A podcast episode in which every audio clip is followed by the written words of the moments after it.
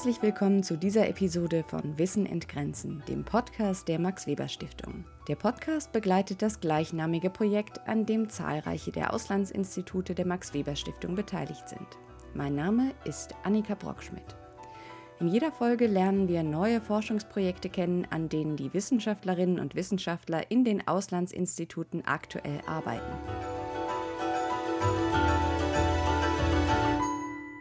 Heute geht es thematisch zurück in die frühe Neuzeit, nach Genua.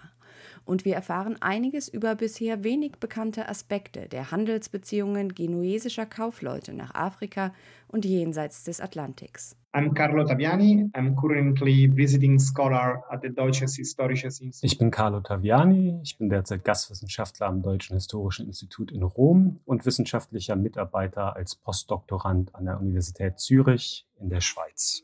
Mein Projekt betrifft Händler aus Genua, also Kaufleute, die zwischen dem 15. und 16. Jahrhundert von der italienischen Halbinsel und insbesondere aus der Stadt Genua kamen. Sie sind ausgeschwärmt zum afrikanischen Kontinent und in die neue Welt. Und genau in dieser Zeit erreichten die Europäer die Küsten Westafrikas und der neuen Welt. Es ist also der Moment einer Begegnung. Und tatsächlich waren die Genuesen die aktivsten Händler der damaligen Zeit. And actually the Genoese were the most active traders at that time. Es ist immer hilfreich, um den Kern eines wissenschaftlichen Projekts zu verstehen, zu erfahren, auf welche Fragen der Forschende versucht, Antworten zu finden. I'm asking myself which is the information I can get from unstudied sources in the archives related to the African continent and the Atlantic. Ich frage mich, welche Informationen ich aus Quellen ziehen kann, die sich auf den afrikanischen Kontinent und den Atlantik beziehen und die noch nicht untersucht worden sind. Ich gehe also der Frage nach, wie genuesische Kaufleute in diesem entscheidenden Zeitraum zum Handel über den Atlantik beigetragen haben. Besonders interessiert mich hierbei, wie sehr die genuesischen Händler an der Versklavung und dem Handel mit versklavten Menschen vom afrikanischen Kontinent beteiligt waren.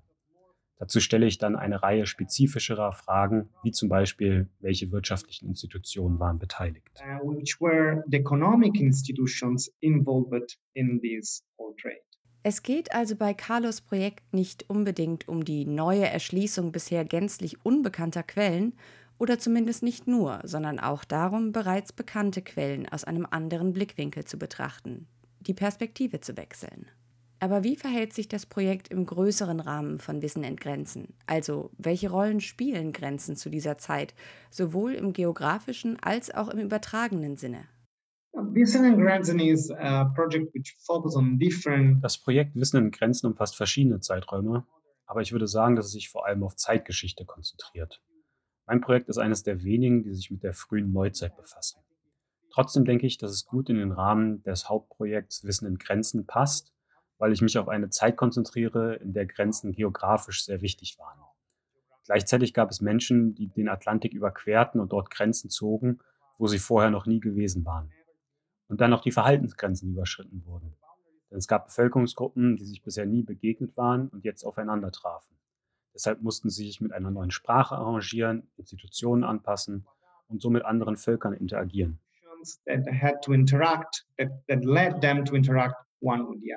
Wenn wir an die bisher existierende Geschichtsschreibung für den Zeitraum denken, zu dem Carlo forscht, dann handelt es sich meist um das Narrativ einer, in Anführungszeichen, Geschichte großer Männer, von sogenannten Entdecker- und Abenteurerfiguren. Also um eine sehr stark auf Einzelpersonen ausgerichtete Geschichtsschreibung.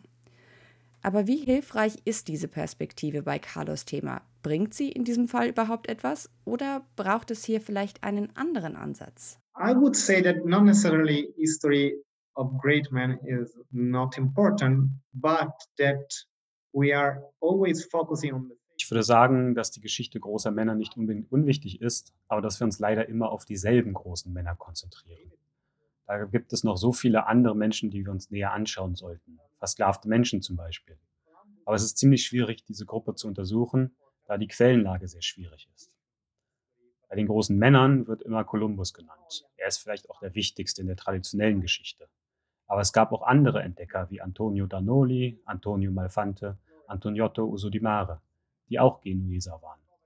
Wir stoßen also immer wieder auf diese sogenannten genuesischen Entdecker oder Abenteurer.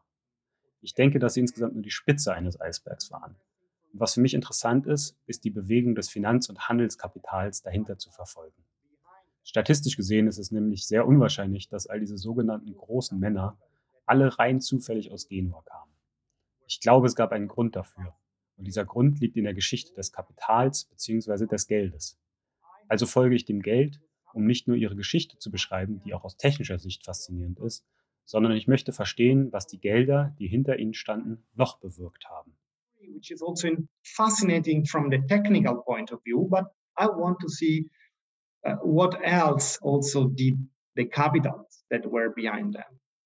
Gleichzeitig ist es wichtig, sagt Carlo, die Bedeutung von Bezeichnungen wie Entdecker zu hinterfragen, wenn man sie verwendet. If we are interested in uh, history of science, of history of geography, wenn man sich für Wissenschaftsgeschichte interessiert, für die Geschichte der Geografie, dann ist es sehr faszinierend, sich auch weiterhin mit der Biografie dieser Menschen zu beschäftigen. Menschen, die Geografen waren oder Menschen, die zur See fuhren. Diese Themen müssen nicht unbedingt gemieden werden. Aber wir wissen jetzt, von Entdeckung zu sprechen, bedeutet eine Perspektive einzunehmen. Allein das Wort impliziert, dass man sich nur auf eine Perspektive beschränkt. Denn all diese Orte, wie die Kanareninseln oder die sogenannte Neue Welt oder Afrika, waren ja eigentlich schon bewohnt. Wer hat also hier eigentlich wen entdeckt? Deshalb bevorzuge ich stattdessen das Wort Begegnung. Wenn man sich für Wissenschaftsgeschichte und Geografie interessiert, dann macht es Sinn, sich auch auf diese Menschen zu konzentrieren. Aber ich interessierte mich mehr für den gesamten Kapitalverkehr und die Geldströme und auch für andere Aspekte, die in der Vergangenheit noch nicht untersucht wurden. And also in looking at other aspects which were not studied in the past. Die schwierige Quellenlage stellt Historikerinnen und Historiker vor Herausforderungen, die auch die Grenzen des eigenen Fachbereichs aufzeigen. Denn auch wenn man glauben könnte, dass die Arbeit für einen Historiker leichter wird, je dichter die Quellenlage ist, ist das nicht unbedingt der Fall. Sometimes I have the impression that we are overwhelmed by some certain amount of sources. Manchmal habe ich den Eindruck, dass eine gewisse Menge an Quellen auch überfordernd sein kann. Wenn man europäische Archive betritt, findet man insbesondere für diese Zeit, insbesondere auf der italienischen Halbinsel, Tausende, Millionen von Dokumenten, die sich auf bestimmte Personen, Städte oder Phänomene beziehen. Aber wie ich schon sagte, war diese Zeit in der Geschichte auch der Moment, in dem die Europäer mit Afrikanern in Kontakt traten und umgekehrt. Die Menschen in der neuen Welt auf dem amerikanischen Kontinent traten ebenfalls in Kontakt mit den Europäern. Was ist also mit der Geschichte dieser Menschen, dieser Orte? Und leider sind die Quellen hier nicht vergleichbar. Wir können also nur einen anderen Ansatz wählen und uns auf die Archäologie konzentrieren, denn für diese Orte und Personen auf dem afrikanischen und den amerikanischen Kontinenten verfügen wir nicht über dieselbe Menge an schriftlichen Quellen. Deswegen muss man hier eine andere Herangehensweise wählen, muss mit Kollegen aus anderen Fachrichtungen zusammenarbeiten. Als Historiker bin ich an dem Punkt angelangt, wo ich mich entscheiden muss, ob ich die Geschichte als Fachgebiet verlassen oder weiter Historiker bleiben möchte. Und wenn ich weiter Historiker für diese Zeit und für diese Themen sein will, bleibt mir nur die Möglichkeit, die üblichen Quellen in den europäischen Archiven aus einer anderen Perspektive zu betrachten. Ich schreibe also nicht nur die Geschichte dieser genuesischen Händler, denn ich habe Tausende, wenn nicht Millionen von Dokumenten, sondern ich versuche auch, diese Quellen zu triangulieren, um etwas zu entdecken, das bisher noch in der Vergangenheit verborgen lag, das noch nicht untersucht wurde. Try to triangulate with these sources to discover something which has been hidden in the past, which has not been studied. Was sind eigentlich die Hauptquellen, auf die Carlo sich stützt und wie analysiert er sie? My main sources are the notarial deeds in the middle of 15th century and the initial three decades of the 16th century. Those were mainly preserved. Meine Hauptquellen sind notarielle Urkunden, die in der Mitte des 15. Jahrhunderts und den ersten drei Jahrzehnten des 16. Jahrhunderts verfasst wurden. Diese wurden hauptsächlich in Archiven in Genua aufbewahrt. Es gibt auch noch andere, ähnliche Dokumente in Andalusien oder auf den Kanarischen Inseln. Aber für das späte 15. Jahrhundert, wenn man die Geschichte dieser Händler und ihre Interaktion mit dem nördlichen Teil Afrikas oder dem Atlantik erforschen will, gilt, man muss diese italienischen Quellen verwenden. Ah, das sind also notarielle Urkunden, quasi kleine Informationshappen. Dokumentationen davon, dass Leute etwas oder manchmal leider auch jemanden verkauft haben. Und die einzige Möglichkeit, wie man also diese Geschichte schreiben, an dieser Geschichte arbeiten kann, besteht darin, tausende dieser Puzzlestücke zu sammeln und sie durch eine Art quantitative Analyse zusammenzustellen und sie mit verschiedenen Quellen und Archiven zu triangulieren. Das bedeutet auch, mit Menschen zusammenzuarbeiten. Analysis and triangulating with different sources, archives and collaborating with a lot of people. Notarielle Quellen findet man meistens in Archiven. Wie hat sich die Pandemie auf diese Arbeit ausgewirkt, während der ja der Zugang zu diversen Einrichtungen, darunter auch Archiven, extrem eingeschränkt war? The pandemic uh, has impacted uh, a lot on our research and in Italy a lot of institutions were closed and are not well functioning now. Actually the pandemic also Die Pandemie hat einen großen Teil unserer Forschung beeinflusst. In Italien wurden viele unserer Institutionen geschlossen und funktionieren nach wie vor nicht gut. Die Pandemie war eine Art Momentum, eine Vervielfachung von Problemen, die schon vorher bestanden. Denn die Pandemie begann in einem Zeitraum, als viele Institutionen ohnehin nicht genug Ressourcen hatten. Und momentan leiden viele dieser Institutionen immer noch, gerade wenn wir sie mit denen anderer Länder vergleichen. Ich hatte in den vergangenen Jahren bereits viele Dokumente gesammelt. Und dank einer Vereinbarung zwischen dem Deutschen Historischen Institut und dem Staatsarchiv Genua konnten wir weiterhin zahlreiche Dokumente einsehen und davon Fotos machen. So konnten wir bisher eine halbe Million Dokumente einsehen. Many, many documents and it's possible to take pictures. So we have looked so far at half a million documents. Schauen wir noch einmal auf die Personen, die in Carlos Forschung immer wieder auftauchen. Wie groß ist diese Personengruppe? Wie können wir uns das vorstellen? Also von wie vielen Personen reden wir hier? Quite surprisingly, we uh, encounter always the same names, always the same families. So uh, while the whole uh, Genoese community abroad, let's say, for instance, in the Iberian Peninsula, counted several hundreds, if not thousands of names, for the period I've chosen the half of the second half of the 15th century and the three early decades of the following century. Überraschenderweise begegnen uns in unserer Forschung immer die gleichen Namen, immer die gleichen Familien. Während also die gesamte genuesische Gemeinschaft im Ausland, sagen wir zum Beispiel auf der Iberischen Halbinsel, für den Zeitraum, den ich gewählt habe, mehrere hundert, wenn nicht tausende von Namen zählte, begegnen uns aus der Perspektive Genuas immer dieselben Menschen. Sie waren alle miteinander verbunden. Es handelte sich also um ein sehr geschlossenes Netzwerk. Und damit hatten wir nicht gerechnet. Wir wussten zwar tatsächlich nicht, was uns erwartet, aber das war wirklich sehr, sehr interessant. Und dann haben wir auch gemerkt, dass diese Händler nicht nur in Richtung Westen investiert haben. Es gibt ein klassisches Narrativ von einigen sehr wichtigen Historikern der Vergangenheit, das besagte, dass die Genueser im Mittelalter in den Osten investierten, in den östlichen Mittelmeerraum, und dass sie dann nach der Ankunft der Osmanen ihren Blick nach Westen wandten. Wir haben festgestellt, dass diese Erzählung nur teilweise wahr ist, weil wir festgestellt haben, dass die Genuesen nicht nur in Richtung des westlichen Teils des Atlantiks und der neuen Welt investierten und Handel trieben, sondern auch weiterhin in Richtung Osten, in Richtung Indien. Das war für uns unerwartet, denn der Handel mit Asien ist hauptsächlich für spätere Jahrhunderte dokumentiert und nicht für den Zeitraum, den wir untersuchen. Initial years of this movement, they both invested towards the New World, the Americas, and towards India. And this was unexpected because trade with the with the Asia is mainly documented for later centuries. Den Sklavenhandel haben wir ja bereits thematisiert.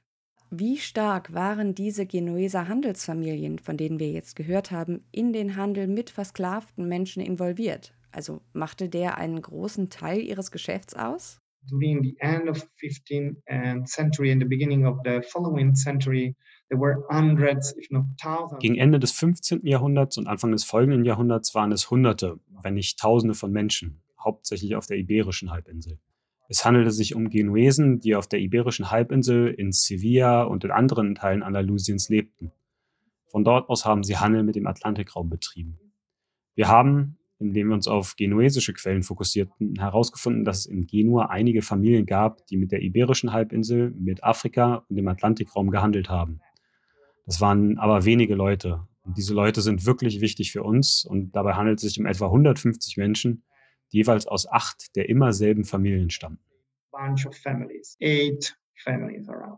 Warum ist die Quellenlage, was den Sklavenhandel angeht, so schwierig? Beziehungsweise weshalb haben diejenigen, die Buch darüber geführt haben, das teilweise nicht so eindeutig vermerkt, worum es bei diesen Geschäften eigentlich ging? Genoese families were, some of them were uh, really very involved in the slave trade. Uh, there is a problem of sources because if um, when you want to follow the money, you can. Einige dieser Genueser Familien waren sehr, sehr stark in den Sklavenhandel involviert. Allerdings gibt es hier ein Quellenproblem. Denn man kann zwar dem Geld folgen und die genuesische Perspektive in den Quellen der genuesischen Archive einsehen, aber dann muss man das mit den Dokumenten aus den andalusischen Archiven triangulieren, zum Beispiel solchen aus Sevilla oder Lissabon. Denn sonst ist es sehr schwer zu begreifen, dass einige Genuesen ihr Geld in den Sklavenhandel investiert hatten. Manchmal finden wir beispielsweise Dokumente, in denen der Betreff des dokumentierten Handels nicht angegeben ist. Wir haben also nur den Verweis, dass Geld von einer Person an eine andere wanderte. Aber dank der Dokumente, die wir in Lissabon und Sevilla finden, können wir rekonstruieren, dass das Geld benutzt wurde, um mit versklavten Menschen aus Kap Verde und der Westküste Afrikas zu handeln. Aber um das herauszufinden, muss man wirklich diese einzelnen Teile, diese Fragmente zu einem großen Ganzen zusammenfügen. Manchmal passierte das, weil die Versklavung einer bestimmten Gruppe Menschen verboten war. Aber es gibt auch eine andere Komponente bzw. ein anderes Problem. Denn manche wollten dem Notar wahrscheinlich nicht zu viel Informationen über die Namen von Orten oder Namen von Städten oder Küstengebieten geben, denn das war wirklich ein Handel an den Grenzen, also geografisch gesehen. Deswegen wollten sie ihre Quellen nicht preisgeben. Sie wollten andere Händler nicht wissen lassen, wo sie Menschen versklavten. Aber wir wissen jetzt nach dieser langen Reise in die Archive, dass viele von ihnen am Sklavenhandel beteiligt waren. The boundaries geographically. So they didn't want to disclose their sources. They didn't want to let other traders to know where they were enslaving people. So, but we know now, after this long uh, journey into the archives, that many of them were involved in the slave trade. Eine abschließende Frage hatte ich noch für Carlo. Wenn du auf das Projekt zurückblickst, was sind deine Schlussfolgerungen für die Rolle, die Grenzüberschreitungen oder Grenzerweiterungen in diesem Zeitraum für genuesische Kaufleute gespielt haben? to sum up of what, what I think is that this is a, a, period when trade really started in the Atlantic because of the, these encounters between Europeans uh, and people from the African. Zusammenfassend denke ich, dass es sich hier um eine Zeit handelt, in der der Handel im Atlantikraum wirklich begann. Eben aufgrund dieser Begegnungen zwischen den Europäern, den Menschen aus dem afrikanischen Kontinent und aus der neuen Welt, also den amerikanischen Kontinenten. Üblicherweise werden vor allem die folgenden Jahrhunderte erforscht andere Gruppen von Menschen, die an diesem Handel beteiligt waren, waren beispielsweise die holländischen, britischen oder spanischen, portugiesischen Händler. Aber der Anfangsmoment war wirklich das Ende des 15. Jahrhunderts und der Anfang des 16. Jahrhunderts. Und das konnte ich nur anhand vorhandener Quellen untersuchen, die sich in diesen Depots befinden, wie in Genua auf der italienischen Halbinsel. Es gab keine andere Möglichkeit, als alle Dokumente zu sortieren. Und deshalb haben wir eben mehr als eine halbe Million Dokumente durchgesehen, um diese für uns wichtigen Dokumente zu finden. Ich denke, dass einer der wichtigsten Teile meiner Forschungsarbeit darin besteht, dass wir beschlossen haben, alle existierenden Dokumente zu sortieren, um diejenigen zu finden, die mit dieser Diaspora in Afrika und der neuen Welt in Verbindung standen. Some of these important documents for us. So I think that one of the most innovative part angle of my research is that we decided to sort all all the, the documents that existed in order to locate those that were connected to this diaspora in Africa and the New World.